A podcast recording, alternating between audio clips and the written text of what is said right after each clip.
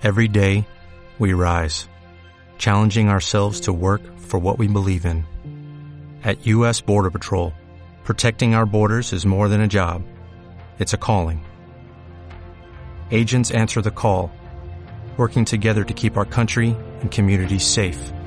If you're ready for a new mission, join U.S. Border Patrol and go beyond. Learn more at cbp.gov/careers. Estamos donde estés. Síguenos en Instagram como Marta de Baile. No te pierdas lo mejor de Marta de Baile. Dentro y fuera de la cabina. Marta de Baile. Everywhere. Agárrense cuentavientes porque vamos con Tokio. Les prometimos que íbamos a hacer un consultorio con Mario Guerra, porque semana tras semana, todos los martes, en punto de las 12 del día, tenemos esta cita con el rockstar del amor, con Mario Guerra, que es experto entre muchas otras cosas en pareja, y escuchamos todas las conversaciones que tenemos él y yo. Sin embargo, pocas veces abrimos el foro a una cosa más interactiva en donde Mario les pueda decir su opinión sobre cualquier tema de pareja que tengan cualquiera de ustedes. Entonces, con el hashtag Gatito Pregúntale a Mario, les pedimos que si traían un merequeteque en pareja, nos mandaran sus inquietudes, miedos o temores y que hoy íbamos a tratar de resolvérselos a algunos de ustedes. Y bienvenido Mario, ¿cómo estás? ¿Estás listo? ¿Cómo estás? ¿Cómo estás Marta, Rebe? ¿Cómo están? Bien, pues sí, aquí estamos ya, puestos y dispuestos. Esto es ahora sí que terapia on demand, terapia en tiempo real. ¿Estás listo? Venga, Ok. No sé si decir los nombres de las personas, mejor no, ¿verdad? Mejor no, no vaya a ser. Mejor no vamos a decir los twitters, pero Exacto. dice un cuentaviente. ¿Cómo sabes cuando alguien ha dejado de quererte en una relación y que en realidad solo está contigo por costumbre? Bueno, eh, siempre hay que ver cómo empezó la relación. Es decir, normalmente una relación empieza con atención hacia el otro, cariño hacia el otro, actos románticos hacia el otro, es decir, te regalo cosas, te digo cosas bonitas, hay cariño, etcétera, etcétera. Eh, uno pensaría que cuando eso disminuye, ya el amor se acabó, pero lo que tendríamos que ver es eh, en quién piensa el otro. Cuando estamos en una relación, tendríamos que pensar en el otro, en nosotros y en la relación. Es decir, cómo puedo hacer de esta relación un lugar al que ambos queramos seguir perteneciendo. Pero cuando una persona empieza a pensar más en sí misma o solamente en sí misma, como diciendo, pues ese es tu problema, pues a mí no me importa, no me vengas con cosas, este, ya vas a empezar.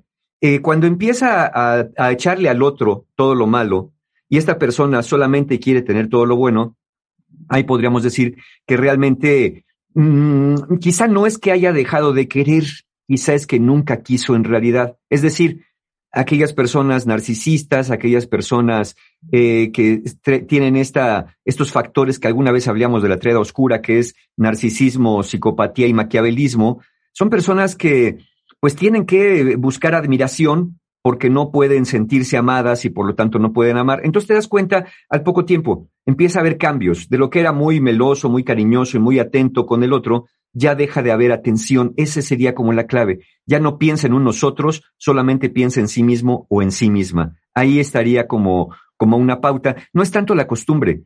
Claro, se quedan allí, eh, decimos que por costumbre, pero realmente se quedan porque es territorio conocido, porque realmente no tienen razón para moverse de allí. Porque, por, por cierto, por dicho sea de paso, el otro tampoco pone límites, el otro tampoco dice, oye, ¿qué está pasando con nosotros? Hay personas que temen eh, afrontar o confrontar a su pareja con estas preguntas porque sienten que si eso hacen, van a ocasionar que la relación termine. Pero mira, si tú le dices a una persona que te quiere, oye, siento que esta relación no está funcionando, la persona te va a decir, oye, por- pero ¿por qué lo sientes? Déjame, déjame entender, cuéntame qué pasa. Si la persona que le dices eso te dice, ah, no te gusta, pues entonces ya me voy, es que de todos modos iba a ir.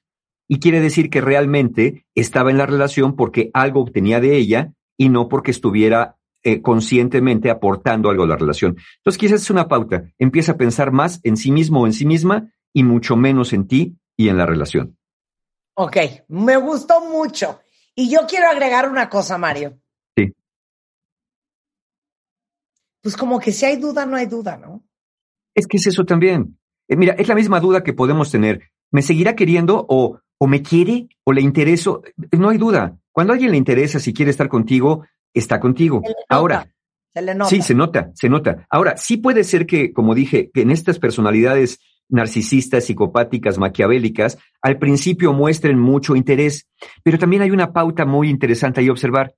Cuando el interés es demasiado, cuando hay una aparente prisa, ¿no? Por, por, la, por, por entrar a la relación, cuando hay una especie de urgencia, pues ahí a lo mejor también hay una necesidad de, ah, vamos a hacerlo rápido porque si no se me va a pasar la intención y me vas a descubrir. Entonces, este, esto tiene que ser como muy natural, digámoslo así, como muy fluido, que los dos vayamos sintiendo, vayamos avanzando, pero también es que cuando estamos enamorados cuesta trabajo fijarse en cosas que no queremos fijarnos. Es decir, las características de la persona que no me gustan. Ya saben que enamorados siempre vamos a ver que si está guapo, que si está guapa, que si me dice cosas bonitas, que si me mandó flores, que si me, me, me ayudó con esto y con lo otro.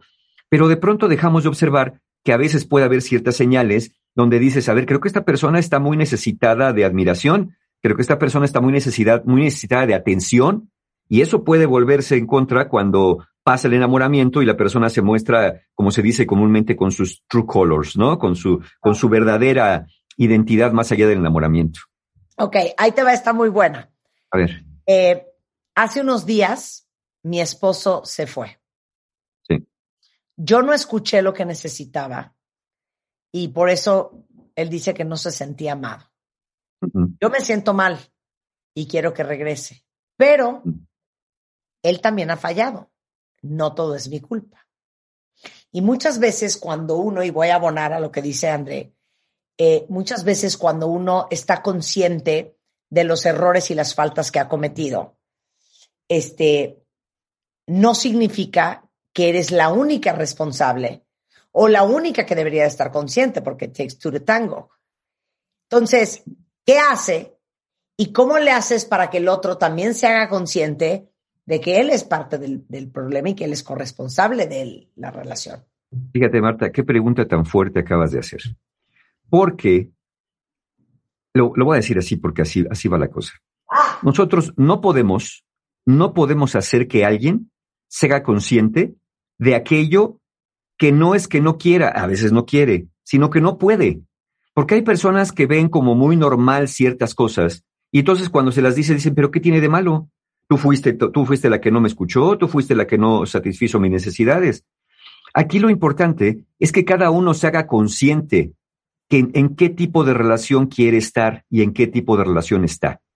Ya de entrada, cuando una persona te dice, ¿sabes por qué me voy? Me voy porque no me escuchaste, no escuchaste mis necesidades. Y como no escuchaste mis necesidades, ¿qué crees? No me sentí amado. Entonces me voy. Y dices, ok, hay un punto, está diciendo lo que siente, está diciendo lo que quiere y explicando las razones. El gran problema es que en este discurso de como no me escuchaste mis necesidades, mis necesidades, y yo no me sentí amado, yo ya me voy. Pero nunca te preguntó, oye, ¿y cómo te has sentido tú?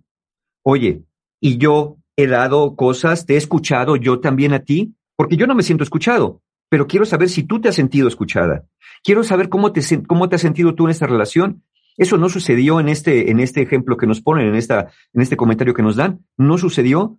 Entonces, cuando otra persona te echa a ti toda la, la, maldad, la malignización de la relación por tu culpa no avanzamos, es evidente que se está desresponsabilizando al menos de alguna parte.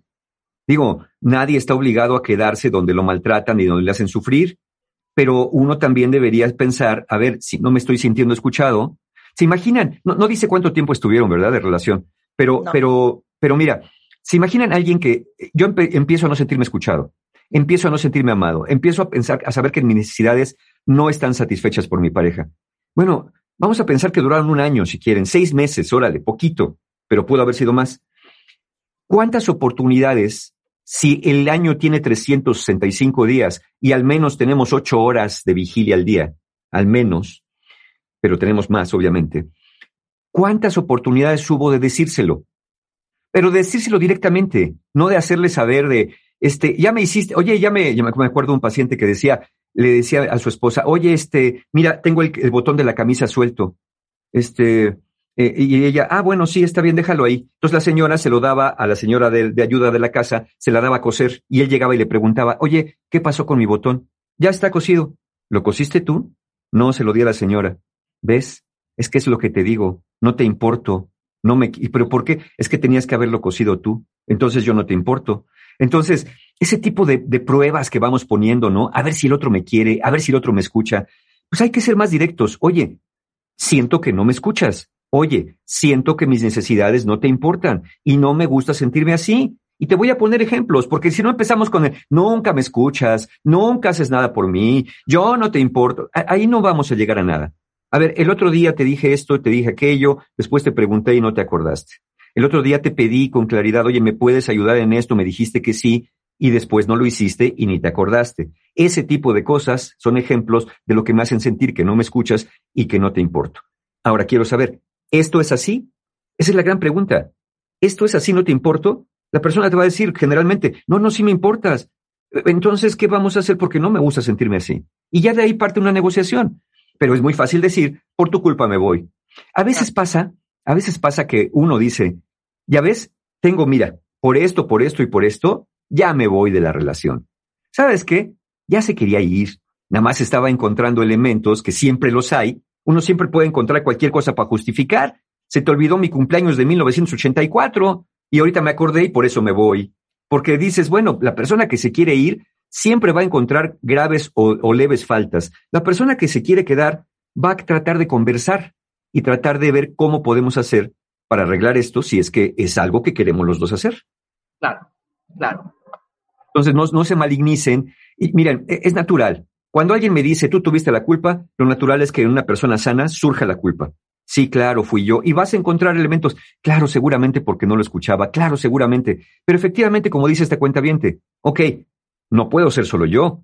El otro también tenía cosas y entonces a mí, ¿quién me va a escuchar? El otro ya me reclamó y se fue. Me dejó con la papa caliente. Ya no está. Ahora, ¿yo a quién le voy a decir, oye, tú también pasaron ciertas cosas que no me gustaron? Pero el problema es que ninguno de los dos fue claro para hablar. Ninguno de los dos fue claro para decir. Y una cosa bien importante, el que tú te sientas mal no significa que el otro esté bien. Claro, sí, totalmente. O sea, sí, tú puedes sentir mucha culpa eh, y no ser culpable. Claro, porque si alguien te dice por tu culpa es esto, por tu culpa es lo otro, y además ya me voy, pues como se fue, claro, ahí está. Eso se llama razonamiento emocional. Ojo con, ahora sí que apúntenle cuenta vientes. El razonamiento emocional es cuando dice, si esta persona está enojada conmigo, es porque seguramente algo malo le hice. Si esta persona se fue de la relación, entonces quiere decir que yo lo provoqué. ese es el razonamiento emocional. Pero no, hay personas que se pueden ir por una razón no revelada y que nos achacan a nosotros la responsabilidad de irse. Hay muchas cosas que hacer antes de agarrar tu maleta e irte. Si no las hiciste, probablemente no tenías realmente el interés de hacerlo y estabas buscando, hay personas que, que, no pueden aceptar la responsabilidad y entonces quieren que sea el otro el malo del cuento. Hay personas que inconscientemente van provocando el deterioro de la relación para que un día el otro diga, ya no aguanto, y digan, bueno, pero conste que fuiste tú, ¿eh? Porque yo aquí estaba, siempre he estado en esta agresión pasiva cuando dices, híjole, sí es cierto, el otro ya estaba y yo fui el que explotó. Sí, pero ¿por qué explotaste? ¿No? ¿Qué fue lo que pasó que te llevó a ese extremo? Claro, clarísimo. Esta está muy buena. Eh, dice Miriam, mi esposo me dejó, pésima frase, ¿eh? no lo vuelvas a decir, mejor dice fue. Se fue. Hace 10 años con otra chava. ¿Por qué no puedo dejar de odiarlo? He salido con otras personas, he intentado hacer nuevas relaciones, pero siempre vuelvo a pensar en él y repudiar porque siento que lo que me hizo me rompió. Para siempre. Sí, claro. Eh, ¿Cómo aquí soltar algo que ya fue? Eh, sí, más bien aquí la pregunta, y qué buena pregunta esa de cómo empiezas a soltar. La pregunta es, ¿por qué te mantienes agarrada? ¿Qué te mantiene agarrada allí? La respuesta puede ser el resentimiento. Tengo resentimiento porque el otro me lastimó y el otro ya se fue con otra chava, entonces siento que el otro no ha pagado lo que me hizo. Normalmente cuando alguien nos, lastima, queremos que el otro, ver que al otro también le duela el habernos lastimado. Cuando estamos, pero eso cuando estamos en una relación. Cuando la relación ya se acabó, no podemos saber, pensar o imaginar si al otro le dolió o no, pero como ya se fue con otra persona, parece ser evidente que no le importé. Y ahí está esta cuestión. Miren, que el enojo que nos, todas las emociones nos muestran algo. El enojo nos muestra nuestra vulnerabilidad. El, el enojo nos muestra lo que duele. Cuando algo me tocó y me duele, me enojo mucho y llego al nivel de odio. Aquí lo que hay que reconocer es eh, no, no tanto te centrarte en el otro y en el odio que tienes al otro, sino el dolor que sientes tú. Sí, me sentí muy mal, me sentí engañada, me sentí, me siento muy triste, la tristeza también está presente ahí. Pero como la tristeza y la vulnerabilidad no empoderan, sino lo que empodera es el enojo, a veces ayuda más mantenerse enojado para poder mantener esta sensación de me siento indignada. En, en resumen, lo que diría, estás pensando demasiado en el otro y muy poco en tu vida. El otro ya se fue, aunque el otro pagara, vamos a imaginarte que mañana te enteras de que a esa persona, la nueva pareja de tu expareja, ya lo engañó como él te engañó a ti. ¿Qué dirías? ¿Al fin se hizo justicia y quedarías feliz? A lo mejor de entrada en un este, en una reacción maníaca dirías, ahora sí, ándele, ya pagó para que se le quite. Pero hazte una pregunta, ¿cómo el que hayan engañado a la persona que te engañó hace mejor tu vida? cómo te hace mejor persona. Cómo el acusar a alguien, el, el, que, el reírte de alguien de una desgracia, cómo eso te hace mejor persona. Es todo lo contrario. Exactamente estarías cayendo en la misma situación que estás criticando. Entonces, tendrías que voltear a, pensar más en ti. ¿Qué es lo que quiero para mí? No se trata de negar el dolor, pero es negar el dolor, no, no alimentar el odio. No, sí me dolió, sí, sí me caló. No esperaba yo eso, no, no hice algo que yo considere, porque finalmente no hay algo que sea como que, ah, por eso te lo hicieron, no. Pero ya, ya tengo que empezar a pensar más en mí y menos en que el otro seguramente, porque vienen esos pensamientos fantasiosos. El otro se la está pasando bien, no le importé, ya ni se acuerda de mí, seguramente. Y, la verdad, no sabemos cómo se la esté pasando el otro. Igual si se la está pasando bomba, igual se lo está llevando la fregada. Pero eso se vuelve irrelevante para, nuestra vida. otro goza. Exacto. Eso se vuelve irrelevante en nuestra vida. Es empezar a pensar más en mí. ¿Cómo voy a hacer yo para reconstruir mi vida? ¿Cómo voy a hacer yo para reconstruir mi propia confianza? ¿Cómo voy a hacer yo para, para de alguna manera eh, encaminarme hacia lo que quiero y no estar volteando al pasado? Imagínense, todas las personas que odian a alguien, su vida sigue, ¿ok? Entonces, imagínense que van caminando, van ascendiendo una montaña pero mientras van volteando hacia abajo. Es decir, tu cuerpo camina para adelante, pero tu cabeza está mirando para atrás. Es lógico que te vas a caer, te vas a tropezar, te vas a raspar, porque no estás viendo por dónde caminas. Vas todo el tiempo caminando hacia adelante, mirando para atrás. Entonces, yo no digo que a veces no voltemos para atrás, por si alguien nos viene persiguiendo o hay viene alguna amenaza, pero eso de vivir caminando hacia adelante, mirando para atrás, es garantía de que te vas a volver a tropezar con otras cosas que te lastimen porque no estás mirando hacia el frente.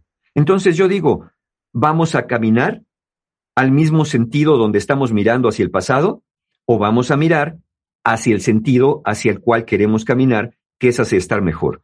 Hay dolor, hay tristeza y lo único que nos dices es que tienes mucho odio.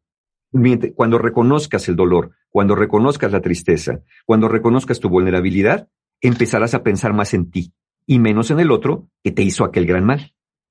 Y yo quiero hacer dos anotaciones adicionales.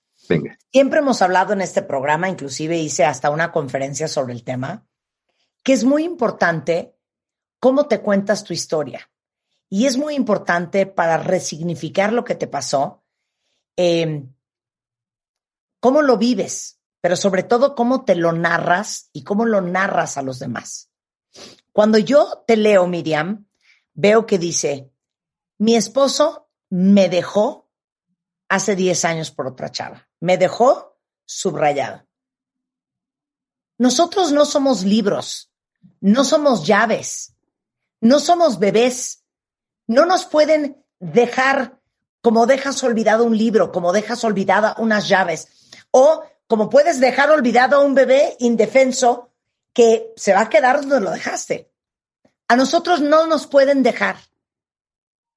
No vuelvan a usar ese término. Otra cosa es que la persona se haya ido.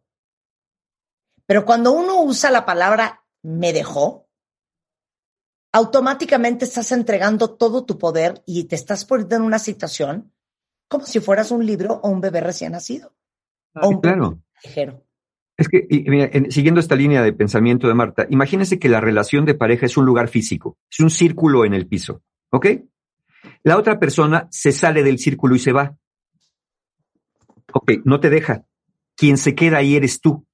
Tú te quedas adentro del círculo en solitario, esperando no sé qué cosa, odiando el hueco que quedó, el vacío que dejó, en lugar de decir, bueno, si este círculo en el que estábamos parados, el único sentido que tenía es que estuviéramos dos personas adentro, fortaleciéndolo, acrecentándolo y haciendo cosas buenas, si el otro ya decidió irse, ¿yo qué hago aquí? Yo voy a tener que tomar mi camino. Sí, al principio queda un poco de tristeza, al principio como cuando nos caemos, ¿no? Cuando nos caemos nos quedamos un ratito abajo pensando a ver si me lastimé, me veo, ya después me levanto y sigo el camino o pido ayuda. También eso es conveniente. Pero quedarte en ese círculo es cuando dicen me dejó. Bueno, ok, se fue, pero tú decidiste quedarte allí, esperando que, que vuelva, desde aquí esperando a que pague, esperando que reconozca, esperando que entienda. Si el otro no puede, no quiere entender, no puede o no quiere reconocer, no importa lo que hagas. El chiste es que estás metido todavía en eso o metida todavía en eso y eres tú quien decide no salirse porque esperas justicia, redención, castigo o que alguien venga a rescatarte. Claro, Ya se fue del círculo, salte tú también. claro. Y te voy a decir caminando.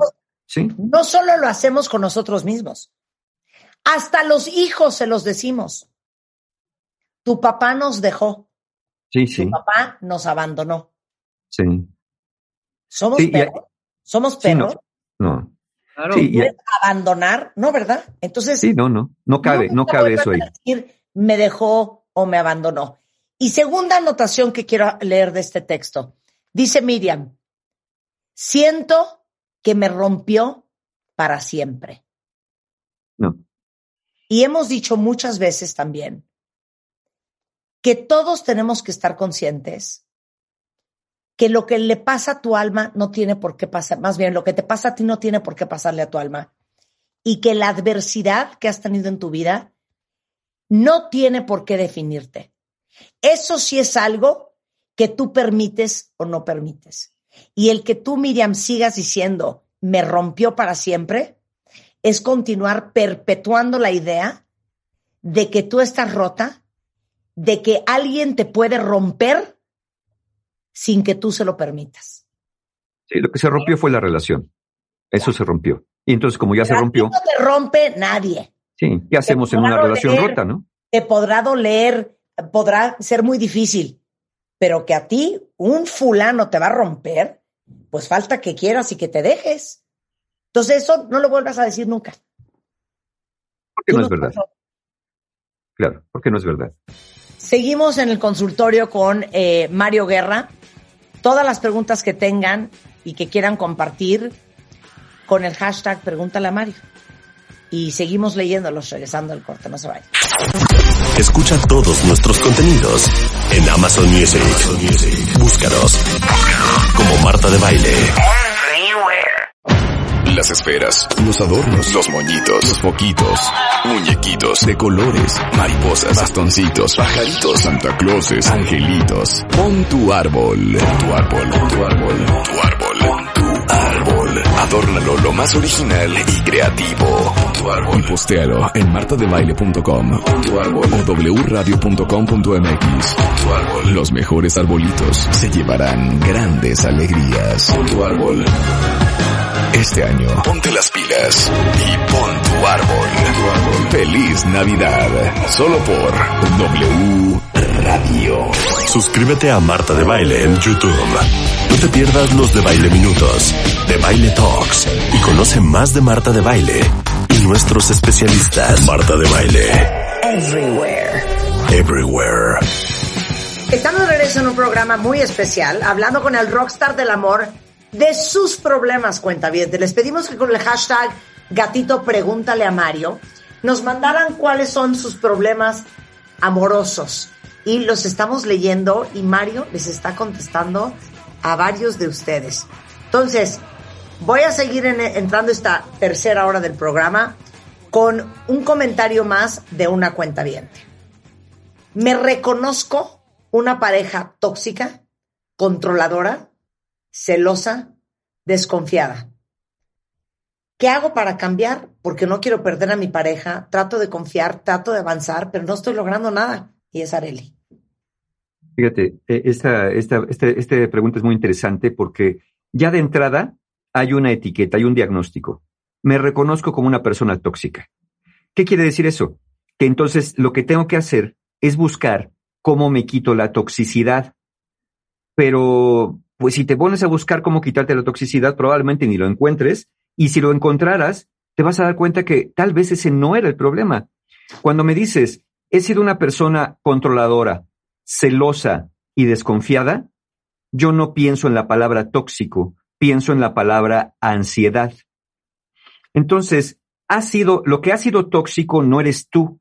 Muy probablemente lo tóxico son los niveles de ansiedad que has tenido, que no, que uno piensa, cuando piensa en ansiedad, piensa en un ataque de pánico necesariamente, piensa en, un miedo constante, eh, pero no, la ansiedad también puede volver a las personas muy controladoras, muy intolerantes, muy desconfiadas y muy celosas, porque la ansiedad está diciendo, esta persona te va a dejar, esta persona se va a ir, esta persona te va a engañar, esta persona te va a dejar de querer. Por eso mejor chécalo, vigílalo, pregúntale quién es ese, con quién está platicando, qué está haciendo, por qué llegó tarde, por qué no te marcó. Entonces, claro, uno actúa la toxicidad de la ansiedad porque llegó a niveles altos. Digo, todos tenemos un nivel de ansiedad. Pero, pero cuando ya llega a niveles que rebasan y interfieren con nuestra vida cotidiana, se vuelven tóxicos. Entonces yo, la primera invitación sería, deja de pensar que eres una persona tóxica, piensa que lo tóxico son los niveles de ansiedad que tienen, que hasta a ti te están intoxicando también. Es, es esa señal. Y entonces, mejor, en lugar de andar buscando la cura para la supuesta toxicidad, empieza a atender tu ansiedad. E, esta ansiedad que tal vez no reconozcas como tal, pero seguramente la ves también con, eh, con tu intolerancia, seguramente la ves también como que siempre andas con prisa, que quieres saber, no toleras la incertidumbre, desconfías no solamente de la pareja, puedes desconfiar de muchas personas, crees que te van a picar los ojos, en fin, e, esta, la ansiedad nos hace ver para muchos lugares fantasmas, enemigos, y cosas persecutoras. Entonces, en este caso, y en cualquier caso donde alguien se defina como controlador, celoso y desconfiado, yo diría, vale la pena explorar la, la ansiedad porque si quieren curar una cosa, siendo es lo que no hay, pues no va a haber un cambio significativo. Y además se van a etiquetar, ¿no? Soy una persona tóxica, yo soy el culpable de arruinar mis relaciones, cuando realmente, insisto, la ansiedad probablemente sea la causa eh, que afecte, obviamente, a quien se relaciona contigo, pero principalmente te afecta a ti.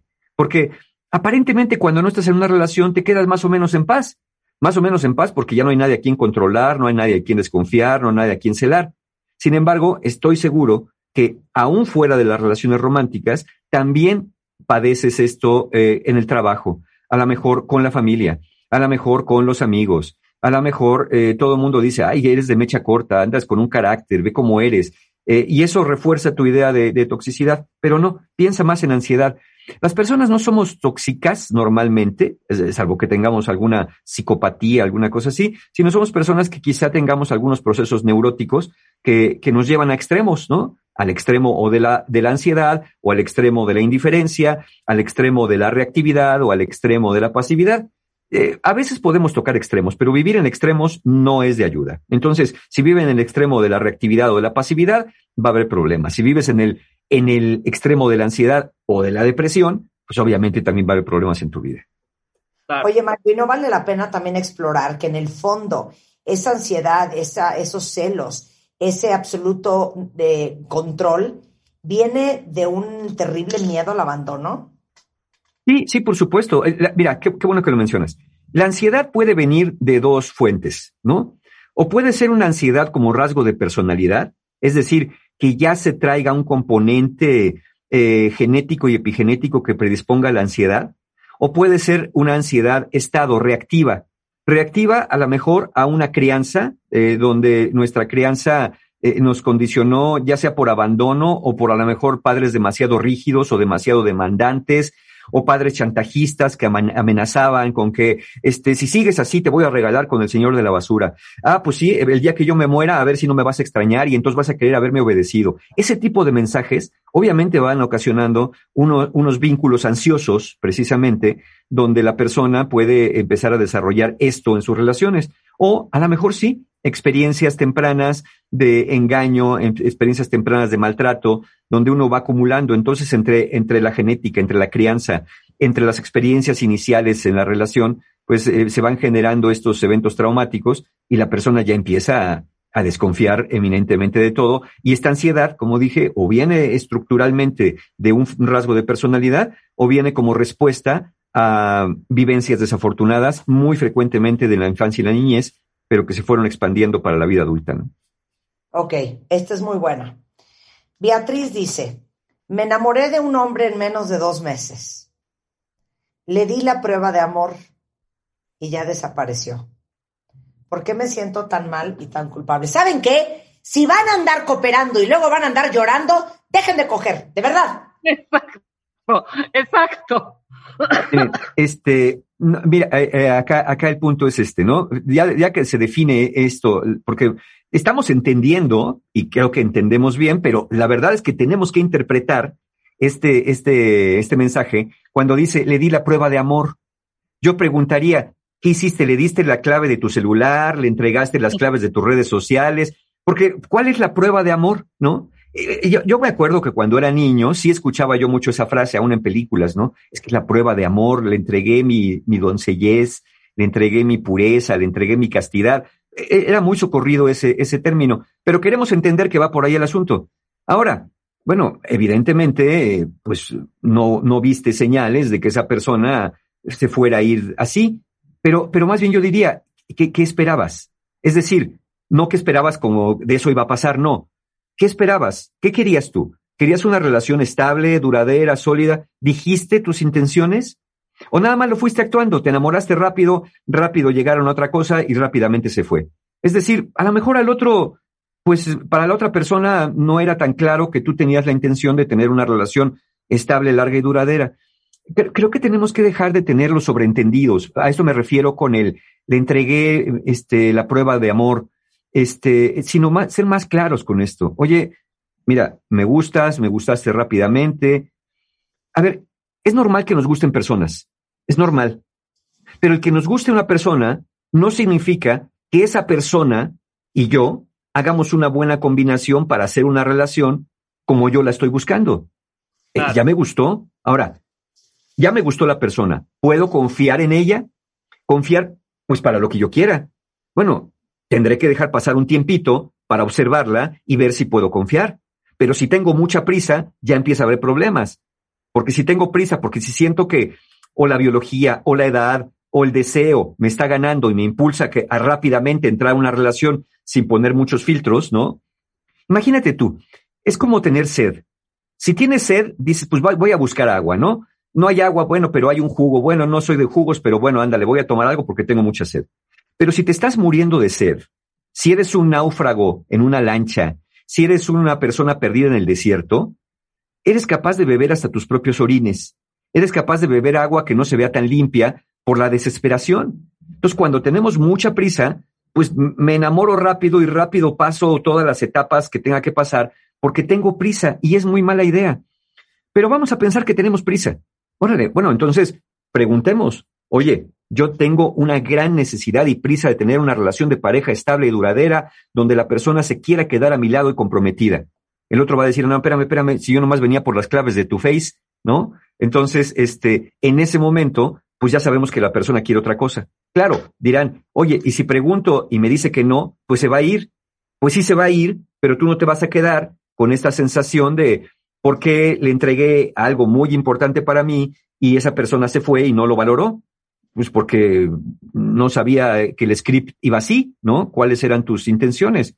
Cualquiera puede decir, no, Mario, pero se presupone que las intenciones, no, no, no, vamos a dejar de presuponer. Cada vez, ahora con más, cada vez más diversidad en muchas cosas en lo social, tenemos que preguntar, tenemos que hablar, tenemos que decirle a la persona interesada, no al mundo, porque luego van, oye, fija, vas con un amigo, oye, fíjate que me dijo esto, ¿tú cómo ves? No, a ver, ¿tú qué quieres? No, no, no andes pregunta, pidiendo consulta popular a ver si entregas o no entregas las claves del celular.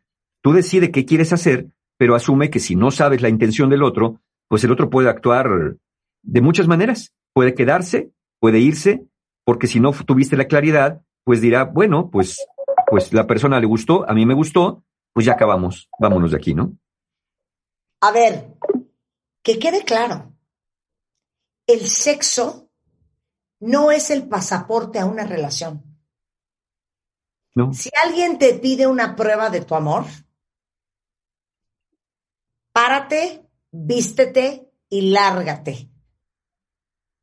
Porque alguien adulto y maduro y sensato jamás te pediría una prueba de tu amor. El sexo es algo que pasa entre dos personas, consensuado, y Sí. si ustedes creen que el sexo es una estrategia para acercar, enamorar, atrapar o secuestrar a un fulano, no lo tengan, porque para eso no es el sexo. Sí, no, ¿Vamos de no, acuerdo, no. Mario? Sí, ¿no? Y, y el sexo puede darse con amor, sin amor, con desamor, hasta de, ya saben que hay sexo de venganza, de revancha, pero, pero en algún tiempo, en algún tiempo se vinculó el, el sexo. Es que esto tiene que ver muchos con, con aspectos morales, ¿no? Y a veces hasta, hasta religiosos, donde decían, no, es que no puedes entregar la doncellez hasta el matrimonio, tienes que permanecer virgen hasta el momento de casarte, porque ya entonces vas a entre... Sí, yo entiendo, claro que que muchas personas eh, consideran que ese es el camino correcto.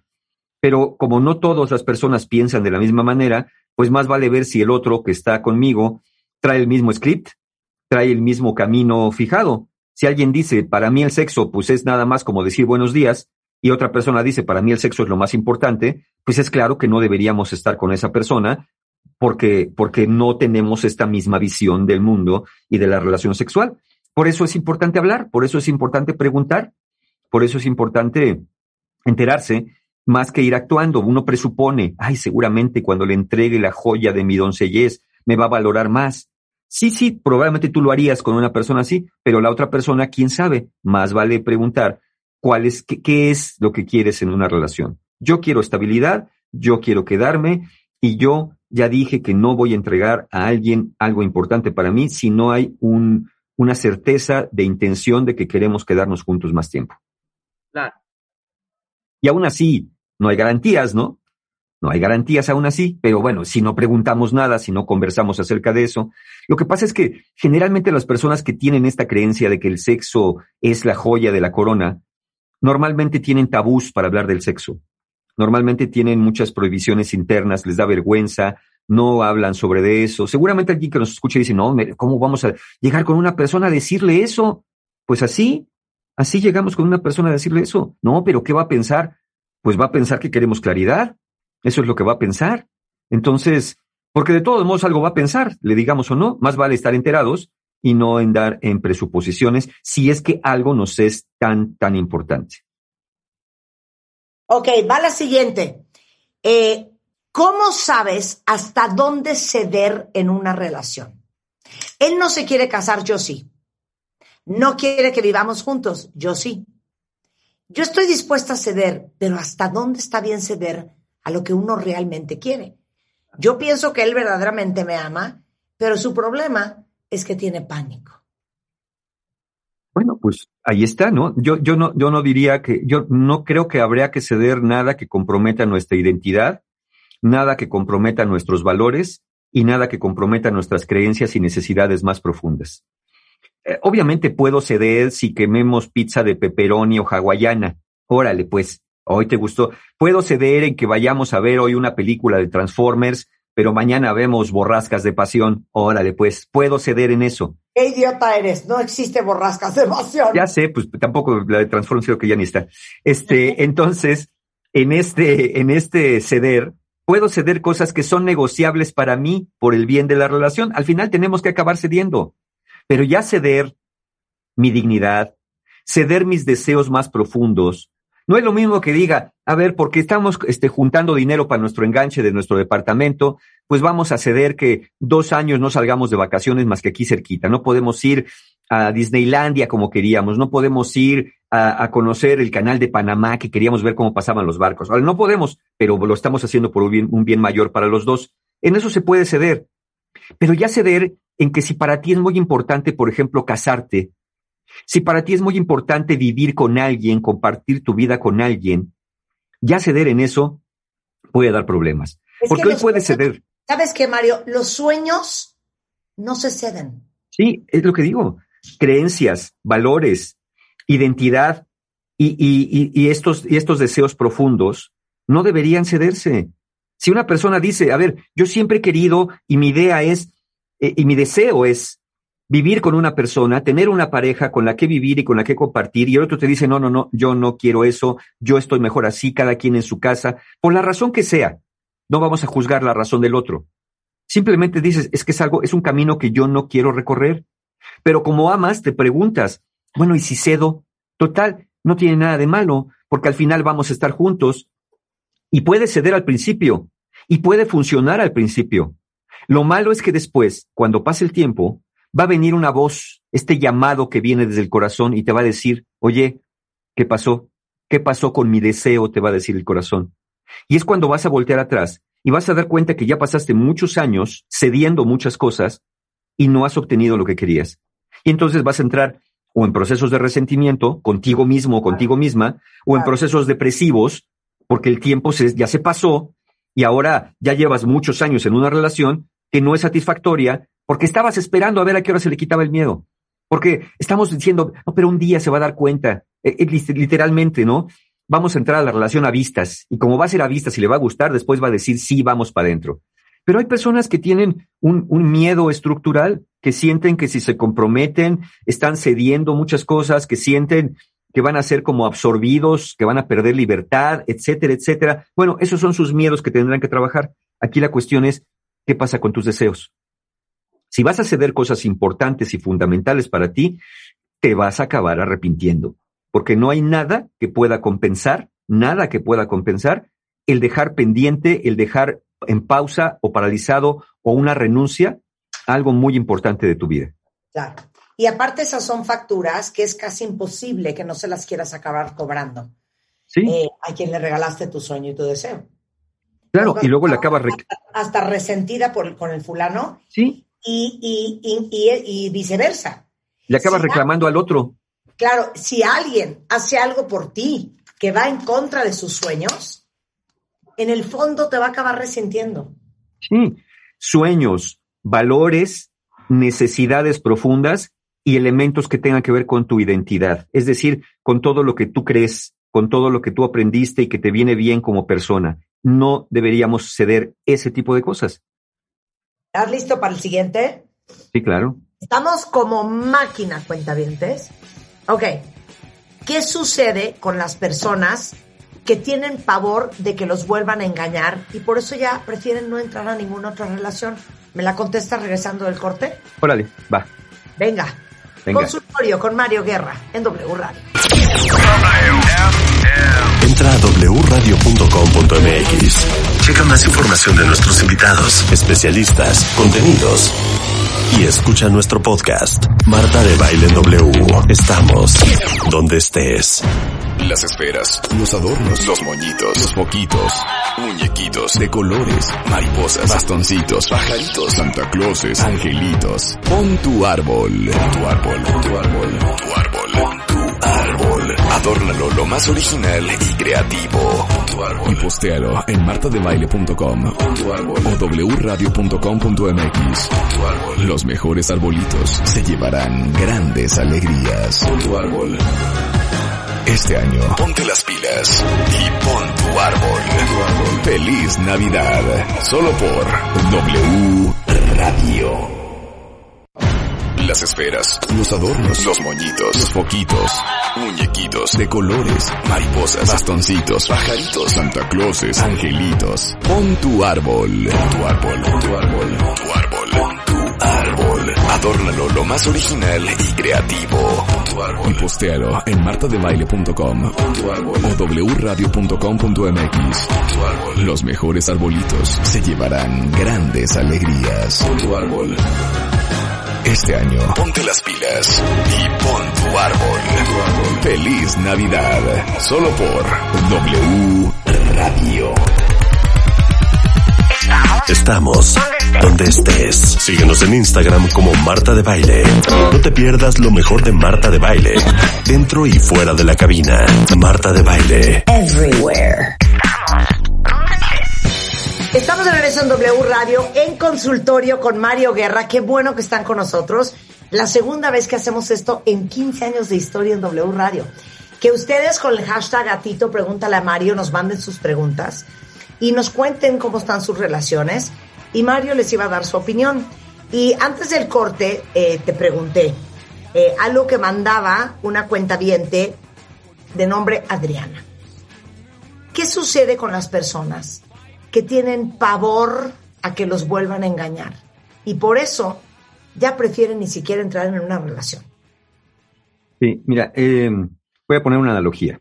Hay personas que tienen accidentes automovilísticos más o menos serios, pero vamos a pensar que no hubo consecuencias físicas eh, importantes. Hay personas que después de un accidente automovilístico dicen, híjole, no, ¿qué pasó? Perdí el control, me quedé dormido, había un bache, el carro tuvo un desperfecto, los frenos no funcionaron, lo que sea. Pero se abocan a ver qué cosa salió mal ¿Por qué? Porque pues quieren seguir volver, eh, volviendo a conducir un auto y no quieren que volver a tener el mismo evento. Por eso, si, si se quedaron dormidos, ya, ya no vuelven a manejar cansados. Si fue un bache, bueno, pues tendrán más cuidado al ver el camino. Si fue un desperfecto mecánico, bueno, se ocuparán más de revisar el auto antes de salir. Pero hay personas que después del mismo tipo de accidente dicen, no, yo ya no quiero volver a manejar. Ya no, ya me, da, me da pánico, me da terror volver a chocar. No, quiero volver. A mí no me acerquen al perro. Sí, ándale. Entonces, ahí eh, hay, un mecanismo de defensa que es la evitación. Entonces, para defendernos de sentimientos desagradables, del miedo que me vuelva a pasar, mejor evito. Aquí el problema es que el evitar no elimina el deseo, el deseo de volver a enamorarse, el deseo de volver a estar con alguien. Entonces hay una lucha interna entre el deseo y el trauma, entre el deseo y el miedo. Entonces, eh, ¿qué, hay que hacer en este caso? Bueno, eh, la evitación sí previene por un tiempo, pero al final nos va a dejar muy insatisfechos y muy, muy tristes de tener que estar autolimitándonos para no poder, para no volver a sufrir. Eh, como todo mecanismo de defensa no, a la larga no funciona, lo que hay que hacer es hacerse cargo. A ver, ¿qué pasó? ¿Por qué esta persona me engañó? Pero no, no las razones de la persona que a lo mejor ni la sé, sino porque entré en una relación con una persona que no valoraba nuestra relación. ¿Qué, fue muy rápido? ¿Qué señales no vi en esta relación que me dijeran que esa persona no era confiable? ¿Qué cosas fui dejando pasar? ¿Qué límites tuve que haber puesto a tiempo para ver si esa persona podía respetarlos? Es como, ¿cómo volver a confiar? Bueno, es, es reconstruir los hechos y generar en nosotros la capacidad de ahora sí mirar las cosas con más claridad, ahora sí poner límites y de decir, a ver, esto no lo voy a permitir, no, no me lo voy a permitir yo. No voy a permitir estar con alguien que de pronto eh, no se aparece, llega tarde, no me contesta, me esconde las cosas, le pone mil candados ahí a, sus cosas para que no las vea. Eh, soy un misterio, no me lleva a ciertos lugares, o, o, me dice que estuvo en tal parte y qué casualidad. Eh, todo eso así volvemos. Eh, como dije, es como el accidente del auto. A ver, fueron los frenos, fue la mecánica, fue mi distracción, fue el camino. Tengo que ver qué es. ¿Para qué? Porque quiero volver a conducir, porque quiero volver a tomar el volante y porque no quiero que vuelva a pasar lo mismo. Entonces, tomo acciones, reviso lo que pasó y entonces me hago cargo de mí. ¿Por qué? Porque no hay garantía, evidentemente, de que no va a volver a pasar, pero hay más garantía de que las probabilidades disminuyen cuando te haces cargo de las cosas que tiene que hacerse cargo y cuando observas más y cuando te das cuenta. Es natural que si vas por un camino lleno de agujeros, si no manejas con cuidado, vas a tener un problema. Es natural que si tu carro no lo has llevado a revisión y a servicio durante hace cinco años, puedes que tengas un problema si, si te sales a carretera. Y también es natural que si que si te has cansado, tienes sueño y vas a manejar, probablemente te puedas quedar dormido. Esto es muy parecido. Como dije, a lo mejor mi necesidad de irme de vacaciones me hace agarrar el carro, digo, no pasa nada, ahorita vámonos. Ahí está. Grandes miedos, grandes necesidades, no mirar las cosas como no mirar el camino, no mirar las señales como no mirar el clima, pues me hace obviamente ponerme en riesgo. Y, insisto, aún así puede haber cosas fortuitas, puede haber una piedra en el camino o una llanta que se revienta, sí, pero vamos, esas probabilidades son menores que, que, que las cosas que sí puedes ver y sí podrías poner límites y evitar. Entonces, ¿cómo se desarrolla confianza? Aprendiendo a ser ustedes confiables para ustedes, diciéndole a tu mente y a tu corazón, me voy a fijar más, voy a hacerme cargo, voy a hacer más preguntas, voy a tener más conversaciones y voy a poner freno cuando sienta que esto no va bien, porque no quiero que nos volvamos a ir por el barranco. Claro, pero, pero y no poner de lado una cosa muy importante, Mario. El tener miedo a volverte a enamorar y volver a entrar en una relación después de que alguien te fue infiel es una muestra de gran falta de autoconfianza en ti mismo. De creer que eso, que no aprendiste de eso, que no vas a tener más colmillo la próxima vez, que no vas a ser más consciente, que no vas a ser más alerta, que no eres una persona más sabia, más madura, con más experiencia. O sea, uno tiene que confiar en uno y saber que si uno aprende la lección, pues uno va a manejarse diferente la siguiente vez. Claro, pero ahí está la confianza. La confianza está en que aprendí, en que vi, en que reconocí, en que averigüé cuáles fueron las causas, al menos de mi lado, que llevaron a esta relación o a mí a relacionarme con personas poco confiables. Porque eso, como digo, es una gran, una gran prisa o una gran necesidad. Entonces, de ese aprendizaje, de ese aprendizaje, de ese autoconocimiento, es donde viene la confianza y no de del mirar a, los astros a ver si Capricornio está en conjunción con Urano y ya los astros me sonríen. Oigan, acabamos de hacer un programa hace poco, creo que la semana pasada o antepasada, de cómo identificar a un hombre que es, que es emocionalmente no disponible. Eh, lo hicimos con eh, Evan Marcatz. Y justamente, tema del cual tú sabes mucho, Mario, dice una cuentaviente de nombre Laura, si él es un hombre emocionalmente no disponible, ¿qué hago? ¿Lo espero? ¿Me voy? Porque tengo la esperanza de que él puede cambiar. Y, es que fíjate, aquí yo diría, ¿en dónde está sustentada tu esperanza? ¿no será que lo que tienes es fe o necesidad? Porque mira, la, la fe es creer porque se quiere creer. La necesidad nos hace creer eh, en contradicción con lo que se ve, con las señales. La esperanza es tener razones para creer. Hazte una pregunta. ¿Qué razones tengo yo para pensar que esta persona va a cambiar? ¿Qué razones he visto, qué evidencia he visto que me deja ver que esa persona que está, pero no está, que viene, pero se va, que quiere, pero no quiere, un día va a acabar queriendo. E, en general, estas conductas de querer y no querer son conductas donde la persona cuando está cerca pone distancia y cuando está lejos se quiere acercar. Eso confunde mucho hasta la persona más cuerda. Pero, ¿qué pasa dentro de una persona así? Nada más para, para responder tu pregunta de si me espero o mejor ya me dedico a otra cosa. Bueno, lo que les pasa a estas personas es que, como cualquier persona, tienen un gran deseo de relacionarse, tienen una necesidad afectiva, quieren estar con alguien. Pero su problema es que al mismo tiempo, dentro de su mente, existe una voz, una voz que prohíbe, una voz que castiga, una voz que amenaza. Y eso produce temor. Entonces, la persona dice, a ver, tengo un gran deseo de tener una pareja, quiero una pareja para vivir, para besarme, para tener relaciones sexuales, sí, quiero una pareja así. Entonces la persona va y la busca y la encuentra, pero luego viene la voz, claro, nada más te interesa lo carnal, eres un cerdo, ¿cómo es posible? Eso está mal, deberías casarte por la iglesia, deberías hacer esto. Y entonces empiezan las voces y la persona se asusta, sí, sí es cierto, qué barbaridad. O a lo mejor las voces le dicen, ¿Para qué quieres una pareja si eres un fraude, eres un, eres un apocado, eres un miserable, tú no puedes dar amor, de dónde vienes, de una familia disfuncional? Esas voces vienen allá adentro. Entonces, rápidamente esas voces asustan y la persona se aleja. Pero cuando se aleja, le regresa el deseo. Es decir, cuando le das de comer a uno, el otro protesta. Cuando le das de comer al deseo, protesta la culpa. Cuando le das de comer a la culpa, protesta el deseo. Entonces son personas que están atrapadas y así se pueden quedar el resto de su vida atrapadas en estas conductas que se denominan conductas histéricas, donde el deseo y la culpa, o el deseo y el miedo, o el deseo y la prohibición interna, tienen fuerzas similares. Entonces, eh, esperarte, yo diría, esperarte a qué.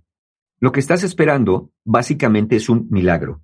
Es decir, que la persona tome conciencia de lo que le está pasando y trabaje para corregirlo, porque no nada más es la toma de conciencia, pero eso no ocurre muy frecuentemente. Entonces, yo diría, eh, pues quédate ahí y, va, y la persona va a seguir en tu vida. Ese es el problema, pero va a seguir así. Quiero, no quiero, estoy, no estoy, hoy sí, hoy no. De pronto muchas atenciones, mucho amor, grandes manifestaciones y después frialdad, distancia, freno de mano constante. Eh, tampoco es que la otra persona sea malévola ni maligna. Eh, tiene este fenómeno histérico también, este fenómeno neurótico también, que tiene que arreglar. El problema es que tú estás en medio. Ahora sí que digamos que chocan de frente dos camiones, ¿no? El camión del deseo, el camión de la prohibición, y tú estás en medio. Tú nomás dime, ahí vienen dos camiones de frente a frente. ¿Qué hago, Mario? ¿Me quito o me voy? Tú dame la respuesta, ¿no? Absolutamente. Ok. Por último, rápidamente, no quiero dejar esta fuera del tintero porque es buenísima. Dice, yo soy un eterno rescatador. Básicamente lo que está diciendo es, le encanta rescatar mujeres, ayudarlas, apoyarlas, este, estar ahí para que salgan adelante, eh, se vuelven su terapeuta, en su padre, en su proveedor. ¿Cómo dejas de ser un empedernido rescatador? Y esto es para hombres y para mujeres. Claro. Bueno, hay cosas que se hacen haciéndose, ¿no? Pregúntate cuál es la necesidad. Probablemente aprendiste que el amor es condicional, que tienes que dar, pero dar todo para que el otro se quede a tu lado. Pero ¿qué pasa? Que ocurre en la distorsión. Eh, cuando tú das todo, cuando das dinero, cuando das atención, cuando das demasiado cuidado, cuando das demasiado de algo y te haces cargo de la vida del otro, pues a quien vas a buscar, obviamente, y quien te va a dar entrada a su vida, obviamente, son personas que tengan esta necesidad. Personas que tengan necesidad de ser rescatadas. Tú también, si ves una persona independiente, autosuficiente, no te va a gustar porque dices, esta persona no se deja querer, y no me necesita. no me necesita, no se deja cuidar por mí. Le digo que yo le voy a comprar un coche y me dice que no, que cómo le voy a comprar eso. Le digo que yo la acompaño a la vacuna y yo entro con ella, me disfrazo de doctor o fingimos que es discapacitada para poder entrar y me dice, oye, no, ¿cómo hacemos eso? Vamos mejor a, a, a, esperarme, espérame afuera si quieres. Este, e, ese tipo de actos heroicos, pues lo que le vienen bien son a personas que necesitan héroes. Claro, las personas idealmente van creciendo y digo idealmente porque lo malo sería que se quedaran dependientes el resto de la vida, van creciendo, van sanando sus heridas, y obviamente como tú te presentaste como el rescatador de almas, cuando su alma está sana, se van a ir. Y no se van a ir por malvadas ni malagradecidas las personas, se van a ir porque ya cumpliste la función que tú mismo dijiste que tenías en sus vidas. Entonces, ¿qué hacer en este caso? Bueno, en ti debe haber un aprendizaje distorsionado que tiendes a repetir. Aquí de lo que se trata, obviamente siempre la terapia ayuda, pero vamos, el camino de lo que se trata es empezar a dejar de ver este vínculo transaccional, dejar de ver este vínculo como si yo doy, me quieren, si yo rescato, es la única manera de que me amen. Haz una prueba al menos. A ver, voy a entrar normalito, de igual a igual, en un dar y recibir. No voy a apresurarme a sacar la cartera siempre para pagar la cuenta, arreglarle los problemas, sino voy a ver, a dejar que la persona actúe ya sé que te van a dar ganas de intervenir, ya sé que tú puedes actuar porque eres el héroe nacional, pero restringe. Vamos, que si fuera Superman, te diría, déjate los lentes puestos, déjate los lentes puestos, deja que la persona resuelva. Claro, si ves una catástrofe que la Tierra va a salirse de su eje, entonces si entra una cabina telefónica, arráncate los lentes y saca la capa. Pero deja que las personas, aún, aún Superman dejaba que Luisa Lane se partiera la carne a un Superman dejaba que Luisa Lane decidiera qué cosas quería hacer con su trabajo. Entonces, puedes seguir siendo un Superman, pero dedícate a combatir al ex Luthor, al mal, a quien surja por ahí, y no andar ocupándote de la vida de los demás, sobre todo cuando no te lo han pedido. Eh, hay personas que dicen, es que me contó que tenía un problema económico y yo le pagué la tarjeta. A ver, el que alguien te cuente que tiene un problema no implica que te esté pidiendo que tú se lo soluciones. A, lo mejor lo que quiere es empatía. a lo mejor lo que quiere es un consejo, a lo mejor nomás quiere contarte, pero tú escuchas un problema como una oportunidad para, para arrancarte el traje y sacar tu traje azul y tu gran capa y decir, aquí estoy yo. Ah, detén esa compulsión, frena la compulsión a actuar y observa cómo es una relación sana, cómo es una relación recíproca de dar y recibir, cuando además, además, lo que estás haciendo cuando rescatas a tantas personas, implícitamente hay un mensaje muy desafortunado. Ustedes son unas inútiles que sin mí no son nada. Y eso a una persona sana no le gusta sentir. Una persona sana le gusta también dar, también ayudar, también aportar. Cuando tú haces todo por los demás, estás anulando a una persona y las personas sanas se van a ir. ¿Y quién crees que se va a quedar? Pues nada más las personas que necesitan a alguien que los cuide, que les hagan una nueva crianza hasta que son adultos, entre comillas, y se van de tu vida. Por eso te quedas, pues, eh, con una, como dicen por ahí, con una mano atrás y otra adelante, ¿no? Porque ya diste, diste, diste, hasta que doliera, hasta que sangrara. Alguna vez hicimos un programa aquí, ¿se acuerdan? Creo que ese día estaba Rebe cuando hablamos de, eh, se, se, llamó el árbol generoso, que yo le llamé el árbol que dio demasiado. Claro. Esta historia, búsquenla por ahí anda el programa, El árbol generoso, el árbol que dio demasiado, porque es una buena metáfora, es de, de un escritor norteamericano, eh, creo que se llama Shel, Shel Silverstein, que, que dijo, que escribió este pequeño cuento, que en apariencia era para niños, pero no es un cuento para niños, es un cuento para que lean aquellos codependientes cómo van a acabar solos, sin nada y habiéndole quitado todo a otra persona. Esto es una probadita de la magia que sucede en terapia. Por eso somos fans de la terapia individual, porque es tu gran oportunidad para descubrir, junto con un profesional, quién eres, cómo eres, por qué eres como eres, por qué actúas y reaccionas como actúas y reaccionas en la vida, por qué te relacionas como te relacionas y por qué escoges relacionarte con quien escoges relacionarte. Nada es casualidad. Y a eso se dedica gente como Mario, que da terapia privada y pública todas las semanas. Mario, sensacional. Mil gracias por compartir tu experiencia y todo tu conocimiento con nosotros. Te mandamos un gran beso. Gracias, igualmente. No, gracias a ti. Qué increíble, ¿no, cuentavientes? Por eso somos fans de la terapia. Estamos de regreso mañana en punto de las 10 de la mañana. Pásenla bien, cuentavientes. Hasta la próxima. Adiós.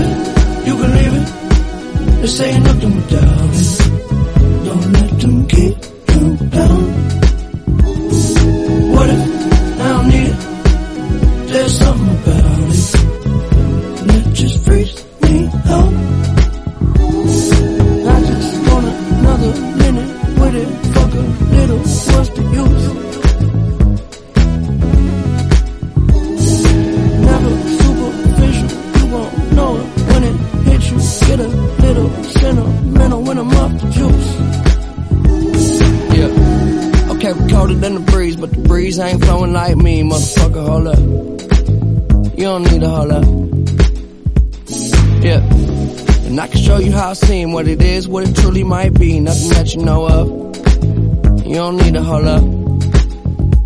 I'm so above and beyond. You take drugs to make it up, way up where we on. Space shuttle Elon. Time we don't waste much. Fuck when we wake up, then I have her sang just like Celine Dion. Catch me if you can, but you'll never catch me. Damn. Whole lot of yes I am. All the way in with no exit plan. Already left and the jet don't land.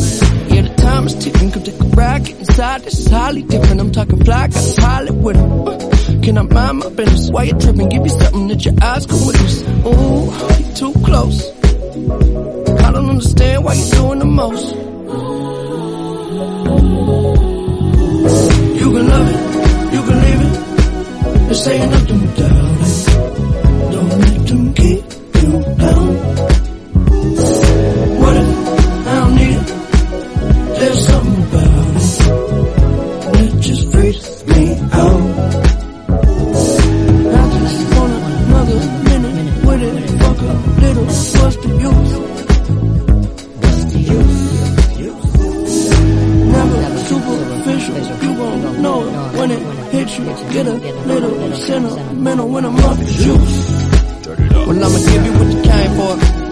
Shit, I work too hard to have a clue who you are. Set the bar so far above par. We could parlay all day, crib long range with the yard. I know I should probably pray more, but you gotta love me. Cause I say that they spend money. When I had nothing, shit, it wasn't so funny. Made a promise to the homies, nobody go hungry. Look how far we came. Still they throwing dirt on my name. But it never worried my brain. Heads turning like a hurricane, swerving till the sun get up out of my shade. They don't get the picture, cut 'em out of that frame. Shit, I'm up 30,000 miles plus change. Been a while, but I'm down till I'm out, and it is what it is till it ain't.